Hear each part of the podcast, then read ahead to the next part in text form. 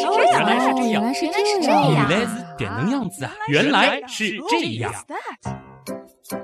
欢迎来到原来是这样，各位好，我是旭东。大家好，我是姜文。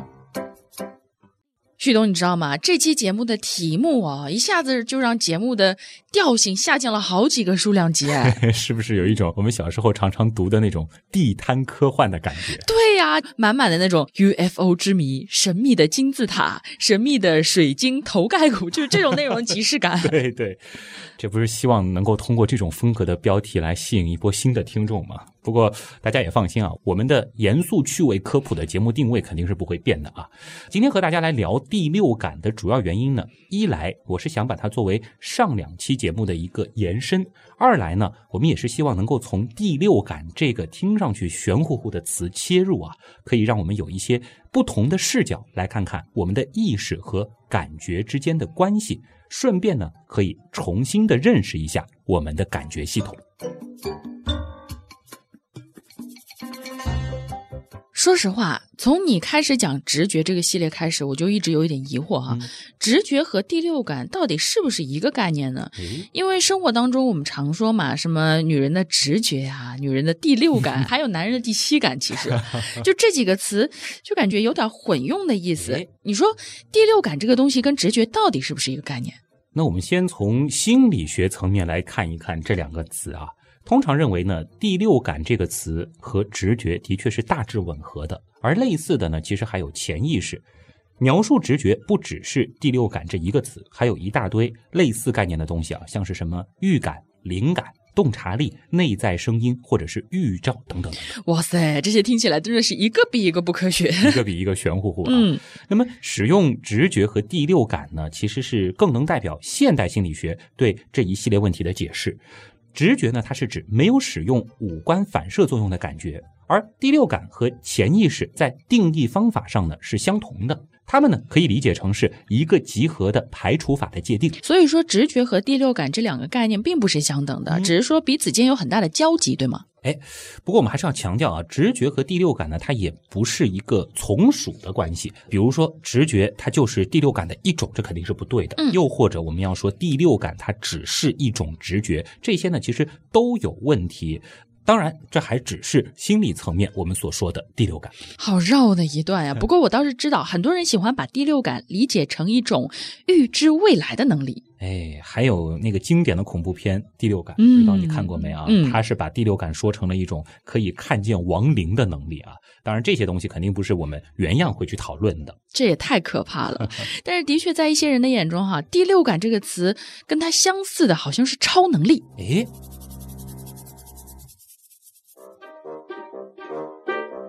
这其实是一个比较有趣的角度去看待第六感。那我们也可以看一看，就是在直觉层面，它有没有一些看上去是超能力的体现？这里呢，我们可以先举一个例子啊，就是嗯你觉得你能不能准确的识别出自己的声音？我跟你说，不能。嗯有的时候，因为广播里可能会放我录的一些东西，啊，我乍一听的时候，我还有时候还会想，哎，这谁呀、然后仔细一听才发现，哎，是我自己。哦，尤其是当时我第一次去听自己的声音、剪自己录的东西的时候，感觉真的很奇怪啊。哈，是的啊。不过这个呢，倒是因为头骨传导了声音的关系，所以呢，我们自己听到的自己的音色和别人听到的呢是存在着许多不同的。但是呢，如果真的用心去听，哎，比如说一些语言习惯啊，还有说话风格什么的，自己听到的和别人听到的，或者是从录音机当中放出来的，并不会有区别。也就是说，真要分辨，还是能够分辨出来的。不过，令人比较吃惊的是啊，就是在连续听完了包含自己声音在内的许多的录音片段之后，研究就发现，有百分之七十五的人都没能够成功的认出自己的声音。所以姜文也是这一种情况。嗯，所以这是不是说明大脑其实根本就没在用心听呢？哎，还是大脑在某些层面就没有把它当成是和自己有关的声音呢？嗯，有趣的是什么呢？研究者啊，其实还顺便的测定了参与者的皮肤电传导。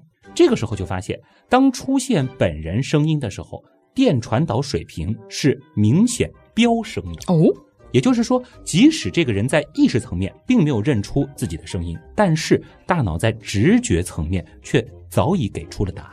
只是被试者他们忽略了自己的直觉。是的，在另外一个实验当中，其实也有一些体现啊。这个呢是用了四堆卡牌来玩一种游戏，参与者呢需要从任意堆牌当中抽出一张，而这些牌呢只有两种情况，一种呢上面写着好，另一种呢写着差。在他们事先不知情的情况下，其实呢四堆牌啊，也就是 A、B、C、D 这四堆牌的分布是不太一样的。嗯，A、B 这两堆呢，这里边差牌会更多一些，而 C 和 D 当中呢写着好的牌会比较多。在选了十张卡片之后呢，参与者还不了解情况。在五十张之后，大部分人呢都会猜出哪部分的牌堆其实更好。当然，最后抽完了所有的八十张牌之后，他们是不是就能够清楚的知道 A、B 堆的牌普遍是差、嗯 c D 堆的牌普遍是好了，对不对？这个时候意识层面其实就有这种感觉了。好玩的是什么呢？在被试者做这个摸牌游戏的时候啊，研究者呢其实也给他们的手指上连上了特殊的电信号探测器，用来探测手指皮肤的电传导水平。结果就有意思了，科学家们发现啊，在他们意识到哪部分的牌更好之前，他们的皮肤电传导水平其实在前十张牌的时候就已经开始对 A 和 B 牌堆的牌做出反应了。这也就意味着，参与者的皮肤在他们意识到之前，就无意识的做出了正确的选择，知道哪一堆更差。哎，难道是我们的皮肤也会思考吗？还是说皮肤其实拥有第六感？这个真的是超能力的即视感哎。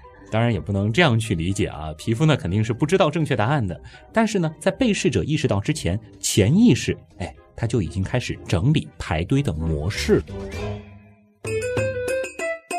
那你说会不会真的有一种我们还没有界定出来的能力，就是让我们得以探测周围环境中的某些信息呢？也就是说，在直觉处理层面，大脑其实还处理了一些我们的意识无法察觉的感官信息输入。嗯，这的确也是一些人认为的所谓的第六感啊。那么这种假设也的确是深得一些超自然爱好者的推崇。但是呢，绝大多数的科学家依然认为，这种假设它其实并没有存在的必要，因为现有的理论和证据已经能够解释这些现象。如无必要，勿增实体。这把奥卡姆剃刀挺好用的啊。比如说，来自澳大利亚墨尔本大学的一位心理学教授 Pierce Howe，他就认为，人们所谓的第六感呢，可以解释为是一种视觉处理流程。他呢有这样一个实验。还有呢，是找了十个年龄在十九到四十三岁的男男女女，让他们快速查看一个妹子的照片。这个照片呢是分为之前和之后这两张，两张照片呢，它可能会有一些细微的差别，比如说戴的眼镜、头发的颜色、口红等等。当然呢，也有可能就是两张一模一样的。查看完两张照片之后啊，被试者呢就需要填写出两张照片是否一样。以及标注出不一样的地方，这不是高难度的大家来找茬吗？是啊，结果怎么样？结果发现啊，人们的正确率竟然是达到了百分之七十三，很短的时间哦。嗯，有的时候呢，人们啊，即便指不出具体的差别，但也能够判断出这两张照片是不一样。所以说，这种情况下的第六感其实是视觉处理流程的一部分。对，看上去挺不可思议，但的确就是我们大脑正在发生的一些事儿。研究人员觉得这只是视觉处理流程的一部分，也就是视觉信息发现了不同，但还没有办法转化为你的语言。浩教授就认为了，所谓的第六感呢，是类似的视觉处理流程。大脑在忙着处理各种视觉信息，还没有办法给你的语言去表达，所以呢，就有了一种所谓冥冥之中的感觉。你别说，知道了这些之后，相信直觉也就有了很充分的依据了。但还是那句话啊，也别凡事都用直觉去判断。之前其实已经说过了，在概率上，我们的直觉是多么多么的不靠谱。而事实上呢，在我们传统意义上认为是感性范畴的领域，比如说在情感共鸣上，单靠直觉呢，它也行不通。有一项调查了九百多人的研究发现啊，当涉及准确解释和理解他人感受的时候，在做决定前使用系统思维啊，也就是我们的理性思维，嗯，或者呢是仔细的去分析你可获得的那些信息，这要比跟着感觉走更为可靠一些。一般女生之间交流的时候都说你要相信自己的感觉。哎呀，怪不得好多人都说谈恋爱得多用用脑子啊。嗯，真的去分析一下这个言下之意啊，或者是察言观色，可能会起更好的作用啊。嗯。那说到这里，是不是可以下定论了？就是第六感其实一点都不神秘，它并不是一种预知未来的能力，又或者是一种我们的主观意识没法察觉，但是却又真实输入的感官刺激。其实呢，还真的可以这么说。哎，可是如果真的是这样的话，今天节目没得聊了呀。对吧？嗯，那这明明才走到一半的进度条又是什么鬼？自然还是有的聊的啊。其实归根到底呢，还是定义的问题。毕竟呢，因为第六感这个词本身太过于抽象，如果说非要把它定义成预知未来的能力或者是超感官知觉的话，那么现代的心理学、脑科学当中其实并没有明确的证据可以证明这种能力它是确实存在的。但是你有没有想过，第六感的这个“六”字啊？它本身就有问题，六有什么问题啊？不就是意味着在视听嗅味触这五感之外的一种感觉吗？这其实就是关键了。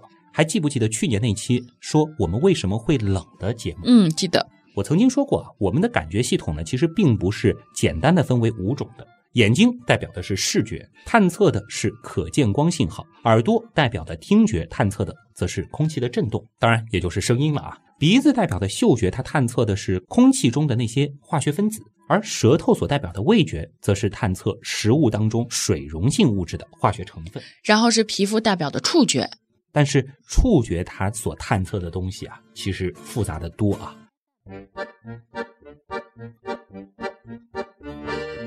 皮肤很有意思，它能够感觉到触摸、疼痛、冷热、压力等等。而这些其实都是不同类型的物理信号。人们最早意识到皮肤的感觉其实没有那么单纯的时间呢，是可以追溯到十九世纪的八十年代。那个时候呢，有几位科学家布利克斯、唐纳尔森，还有格尔德沙伊德尔，他们呢是分别发现啊，一定的皮肤点只对一种类型的刺激发生反应，并且产生相应的感觉。想起来了，我们为什么怕冷那期讲过，皮肤下面有冷点和热点，哎，或者热点也可以叫温点。嗯。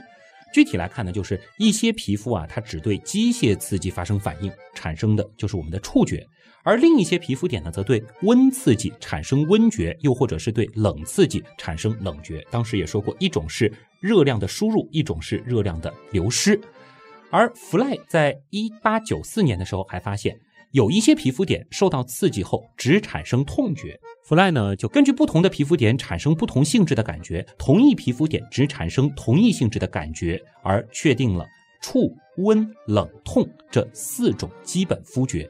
这些相应的皮肤点呢，又叫做触点、温点、冷点和痛点。哇，想不到不仅仅是冷热，触觉和痛觉也是分开的。对。而且呢，这几种感觉点在一定部位的皮肤上啊，数目还是不同的。其中呢，以痛点和触点较多，温点和冷点较少。而且呢，同一种感觉点的数目在皮肤的不同部位也是不同的。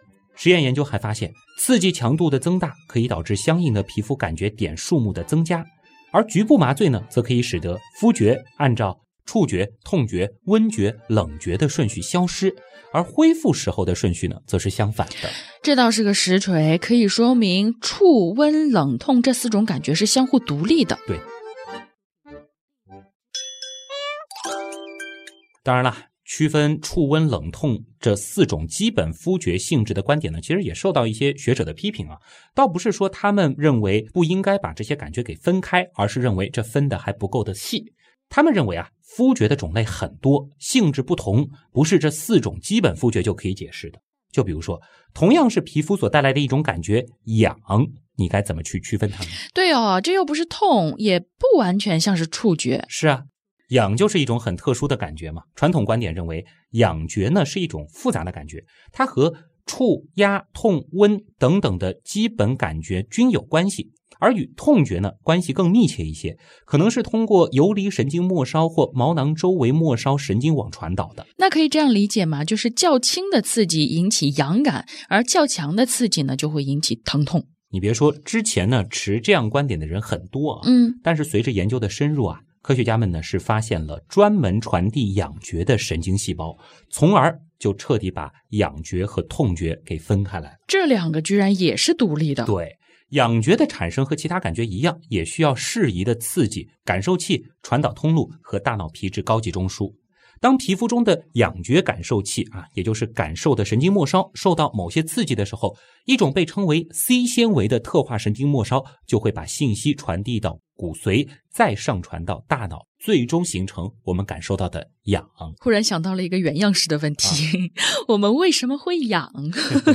感觉这个问题好像直接浪费了以后的一期挺好的节目。对呀，今天简单的先说一说吧，就是痒的这种放射啊，在人类早期就已经产生了，可以理解为呢是原始人类。在为生存而战斗的过程中形成的对外界事物的快速反射系统之一，它的功能呢肯定是具有保护性的，以防止人的肉体受到更多的伤害。果然是经典的原样思维演化逻辑啊！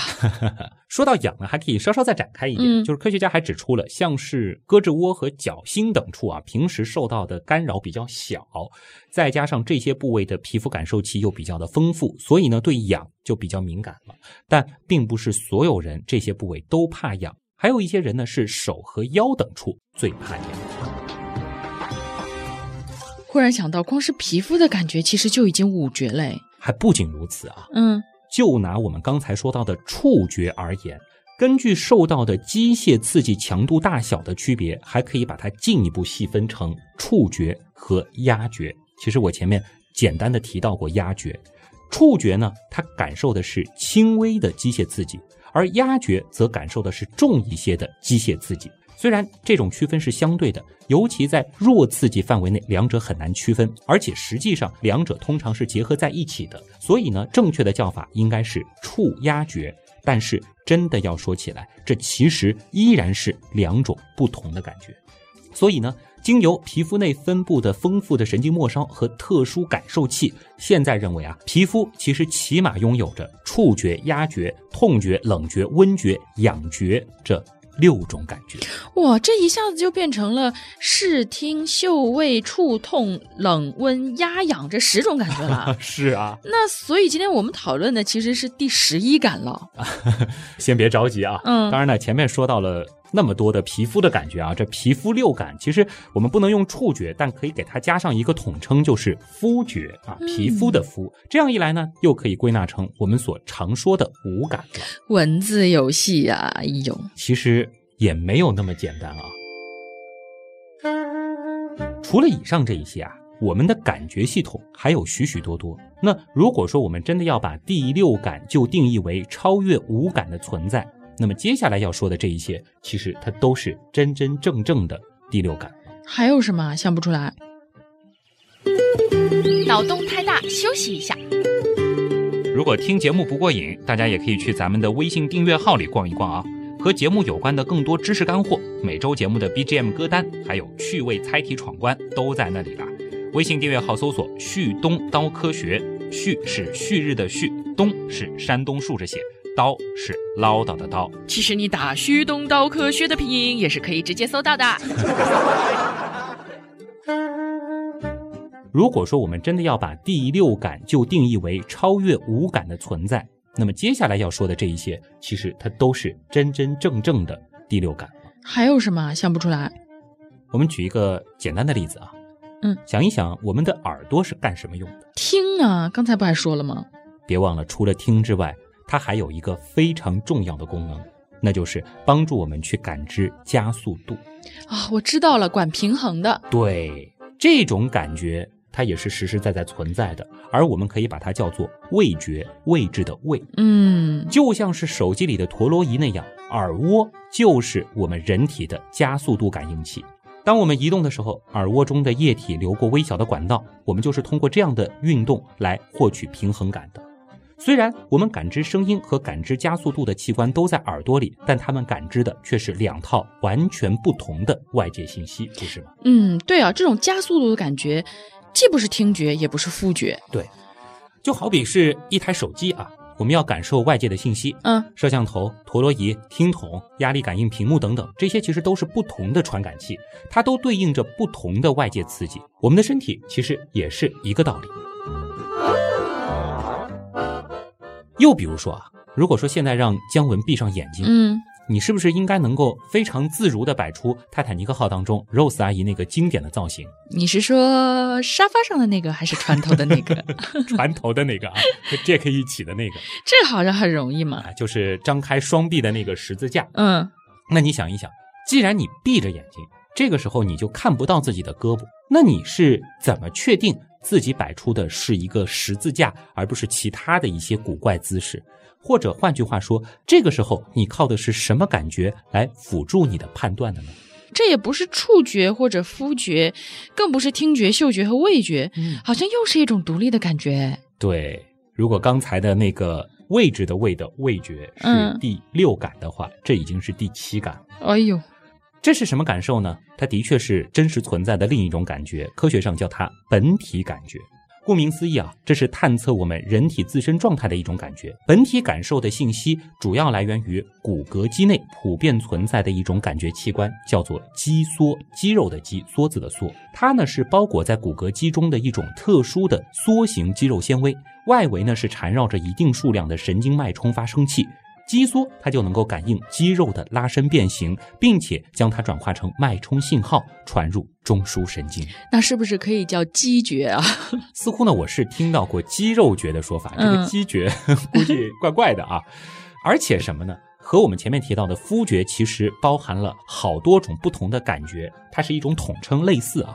本体感觉或者姜文说的这个肌觉，它其实也包含着好几种不同的感觉。这些感觉它都有对应的传感器。除了前面说到的肌梭，还有一些器官呢，它也可以传感肢体状态信息，比如说感知肌肉张力的高尔基肌腱器，又或者是监测关节是否拧巴到了极限的关节感受器。这些感觉器官呢，我们可以统称为本体感受器，而它们又是确确实实长在咱们身体当中的真家伙。但这种感觉主要是做什么用的呢？嗯，本体感受它有一个非常重要的场景，就是在我们学习动作的时候。学别人的动作，嗯，这个过程它的第一步肯定是模仿，对的，而这个时候呢，视觉的作用是功不可没的。但是，仅仅就个体而言，人们在进行游泳、投石或者是骑马、狩猎这样的复杂动作的时候，是没有办法看到自己的整个身体的，对吧？除非你面前有面镜子之类的东西。是，但是很早很早之前的古人没有啊，他也不可能天天对着这个水里的倒影，对不对？所以啊，在进行那些复杂、高速、全身参与的运动技能时，本体感受几乎是唯一可以用的反馈信息。本体感受的最大优势呢，就是信息来源广、数据量大。人的全身啊有六百多块骨骼肌，其中的绝大多数都伴生有本体感受器，所以呢，人全身上下就有几百个分布式信号采集点，它们呢会源源不断的提供底层信息，以供上层的神经系统，也就是大脑、小脑等等来使用。那既然这么厉害的话，又为什么健身房、舞蹈房之类的还要安镜子呢？我们不是不用通过视觉也能够感受到身体的姿势吗？问题出在哪儿呢？那就是本体感受啊，它的精度并不高。本体感受系统它并不善于察觉细微的姿势变化，因此呢，在学动作的时候，如果只凭感觉，就很容易走样。曾经就有研究表明，如果给胳膊肌肉的肌腱部分啊施加一个震动，那即使胳膊没动，人也会产生一种胳膊移动了的幻觉。幻觉中的胳膊角度和实际角度竟然能够相差三十度之多。这也从一个侧面说明，本体感受啊，它还是一个抗干扰能力不怎么强的传感模式。突然意识到了，就是为什么有的人哈，像我这样的人，就学跳舞的时候，你就感觉总是少了根筋儿似的。我就是有的人，你好像觉得他特别有天赋，学什么像什么。然后像我们这样的人呢，就怎么学总觉得有哪儿不像。找到原因了啊！对，，是不是就是本体感觉系统不够发达？很有可能啊。哦，所以这是先天的，不要怪自己。数了一下，到目前为止，这个感觉就已经起码有七种以上了吧？哎，其实还有第八感，还有，这是一类常常被我们忽视的，但其实天天都能够感受到的感觉，那就是内脏感觉。啊，可是我好像感觉不出我的肠子上面是胃，心的两边是肺啊。这很正常。但是我接下来要说的这一系列感觉，姜文应该就十分熟悉了：嗯饥饿、啊，口渴、饱胀、窒息、疲劳、变异、恶心，还有各种脏器的疼痛，甚至性快感等等。啊，这样一说，还真的是大部分人应该都有。这都是感觉，对不对？嗯但你又给它怎么去归类呢？它不是我们前面提到的任何一种吧？脏觉，那么内脏感觉呢，在心理学当中其实也有它的名字，叫机体觉。嗯啊，它呢就是指内脏的活动作用于脏器壁上的感受器而产生的感觉。这些感受器把内脏的活动传入中枢，内脏感觉性质不确定，缺乏准确的定位。内部器官工作正常的时候呢，各种感觉融合成人一般的自我感觉。此时呢，内部感觉的信号是难以在言语系统当中反映出来的。这就是为什么你前面说到了，你感觉不到这个器官在某个位置，因为它是正常的，我们就自动屏蔽掉了。只有在内脏感觉十分强烈的时候，它才会成为鲜明的、占有优势的感觉。所以我们的感觉其实是包括了视听嗅味触痛冷温压痒味肌内这十三种之多吗？是的，说不过来了。对。其实为什么会有那么多种感觉呢？这主要还是分类的问题啊。根据刺激的来源呢，可以分为包括肌肉运动觉、平衡觉、内脏感觉的内部感觉，以及包括了视觉、听觉、嗅觉、味觉、肤觉的外部感觉。那我们通常所说的五感呢，指的就是这五种外部感觉。当然，我们现在也知道了，肤觉它其实又是其他很多种感觉的统称。嗯，那么根据感受器的位置以及根据刺激能量性质，也可以把不同的感觉来进行不同的分类。而在临床上呢，还可以分为什么特殊感觉、体表感觉、深部感觉等等不同的层次。嗯，甚至呢，有的人还会把，比如说我们对于时间流逝的感知，也同样的定义为一种感觉。所以下一次再说感觉的时候呢，就千万不要再说我们只有五种感觉了。没错啊。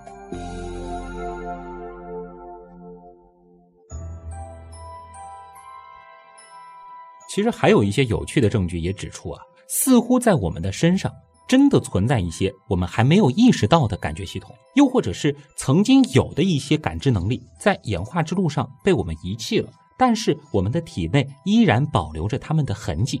而这一方面呢，其实也都有一些研究，似乎是找到了证据。如果说前面都是在玩文字游戏的话呢，那么接下来讨论的可就是真正的超感官了。嗯，你说我们是叫它第十四感呢，还是第六感呢？不如反正先统称为第六感吧啊。这里呢，其实也看一个研究啊。之前呢，研究者是在两名患有特殊神经障碍的病人的帮助下，发现了一个人的空间意识啊，可能是被一种从未预料过的知觉元素影响的。在我们体内呢，有一种叫做 piezo 二，也就是 P I E Z O 二的机械力敏感蛋白质。顾名思义啊，在受到外界机械刺激的时候呢，这种 piezo 二呢是能够释放神经电信号。哎，比如说你摸到什么东西，细胞形状就会变化，并且通过 piezo 二是产生信号。在老鼠身上的研究呢，就已经显示这种基因啊还会影响本体感受。而那两位病人啊，是遭遇了一种极为罕见的 piezo 二基因变异。这会怎么样呢？这种变异呢，会导致行动和平衡问题，并且损失某种形式的触觉。而且研究也显示，他们的确就没有触觉。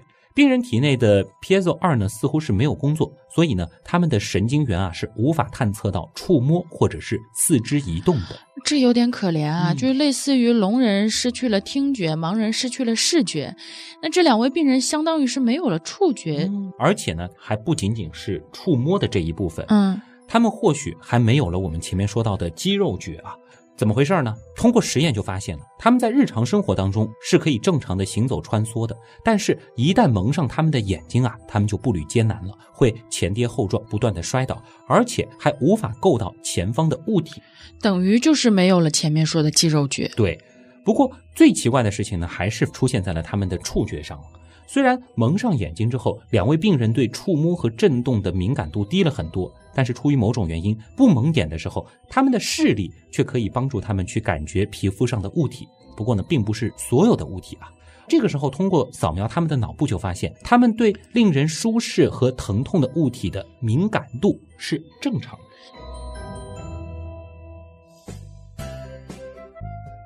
嗯，你的意思是，是因为他们的基因出了问题，所以没有视觉参与的时候呢，基本上他们的触觉就失灵了。嗯但是，一旦配合了视觉，他们依然是可以几乎和正常人一样有这个触觉反应的。对，当他们看到一个毛茸茸的东西碰到他们皮肤的时候，嗯或者是一个尖尖的东西碰到他们皮肤的时候，他们的大脑当中其实是产生了和我们几乎一一样的感受，嗯但是原理却不一样。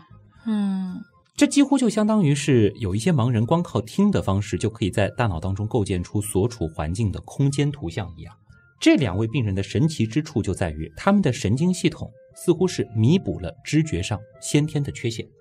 科学家们就认为，这说明啊，我们的神经系统的的确确就拥有好几种替代途径。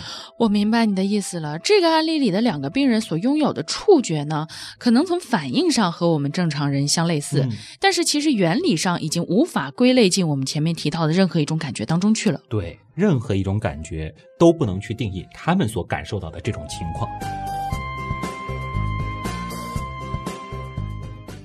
所以呢，当我们下次再谈论所谓的第六感的时候，你或许可以这样说：在心理学和脑科学层面，这是一种和直觉有着千丝万缕关系的判断，而之所以有着看似什么预知未来或者是天降灵感的效果呢，只是因为这是归功于潜意识层面我们大脑的工作，在我们的意识还意识不到的时候，他们就已经识别出了一些模式，并且给出了自己的判断。所以这不是开了天眼。对，另一方面呢，我们每个人所拥有的感觉系统啊，远远不止五种啊，所以呢，我们每个人其实都有第六感、第七感，甚至是第十三感啊。而且呢，在一些特定的机制下，我们的神经系统还会表现出一种补偿机制，也就是说，当我们缺失了某一种感觉的时候，它会通过其他的途径来弥补，最终生成的感觉，在意识看来，可能和其他人认为的是同样一回事儿。嗯，但是这种感觉信号的生成原理却可能完全不同。而这种情况呢，我们也可以理解为是一种和以往我们所界定的感觉完全不同的全新的感觉。原来是这样。就是这样。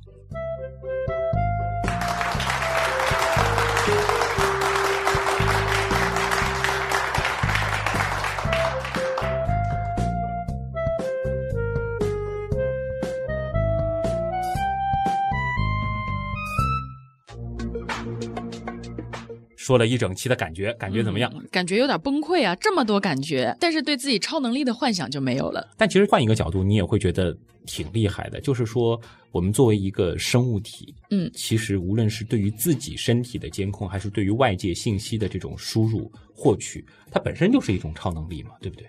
那么复杂，那么多的这个信息，却都能够用一种非常自然的方式输入到我们大脑，让我们有了一种存在的感受。这个真的是太精密了。嗯，就每一层其实都有它对应控制的东西、啊。对简单的分类或者用第五感、第六感，那都不严谨。嗯，今天其实我们讨论的还只是在人的范畴啊，我不知道姜文有没有注意到，我前面其实埋了一个小小的伏笔，嗯就是提到了还有一种感觉，当然这个是有一些科学家正在尝试去做研究的领域，就是我们身上有没有一些曾经存在过的，但是现在不怎么用的感觉，而这些感觉它可能还在发挥作用。有这种感觉吗？我们把我们的视野放开一点，你就会发现，其实，在生物界也不仅仅只有像是我们所熟悉的可见光、嗯声音啊，有小时候那个上学的时候，老师说过，蝙蝠嗯不是看的，是通过超声波来那个什么哎感觉的。对于他来说，可能是一种看的状态，但是在我们理解又像是听，对吧嗯？这是一种情况。那还有直接超过了我们所熟悉的这些范畴的东西，比如说鲨鱼，它还有一种感受电的能力。我不知道你还听到过有没有一个说法，就是一些鸟类，嗯，它们为什么能够长距离的去迁徙？为什么他们其实拥有非常强的感受地磁的能力。啊？这个真的是超能力哎！在我们看来可能是超能力，嗯但是还有一些科学家甚至认为这些能力在我们演化的道路上可能曾经也出现过，而且现在在某种程度上我们可能也依然能够感受到，只是它实在太细微了不用就退化了。啊、这其实就是下一期我们想和大家真正去聊的内容了，就是在自然界的那些在我们看来可能是有些超能力的感觉系统。那么今天的原来是这样，就先和大家聊到这里了。嗯，常规安利一下，可以通过如下方式来关注我们。首先是微博，嗯，我的是乖乖猫仔君，细菌的菌，在新浪微博里搜啊，那么搜我呢就是旭东，旭是旭日的旭，东是上面一个山，下面一个东。关注我们的微信订阅号也非常的方便啊，在微信订阅号直接搜旭东刀科学，嗯百度贴吧也是旭东刀科学。当然，也欢迎大家加入我们的原样刀友会啊。这一周呢，我们的原样刀友会开放的是大脚群，刀友会也是一个分享知识的好地方啊，欢迎你来玩。嗯，欢迎大家。最后呢，也感谢所有通过打赏、撰稿、参与志愿组、订阅、付费精品、购买官方周边等所有形式帮助和支持过我们的朋友。原来是这样的发展，真的离不开大家的支持。我是旭东，我是姜文，咱们下周再见，拜拜。传统干点，又或者是监测器官是否拧巴到了极限的关节感受器。嗯关关节关节感受器不是前面监测关节，啊，对对对。而他们又都是确确实，而他们又都是确确实实长。研究人员显示啊，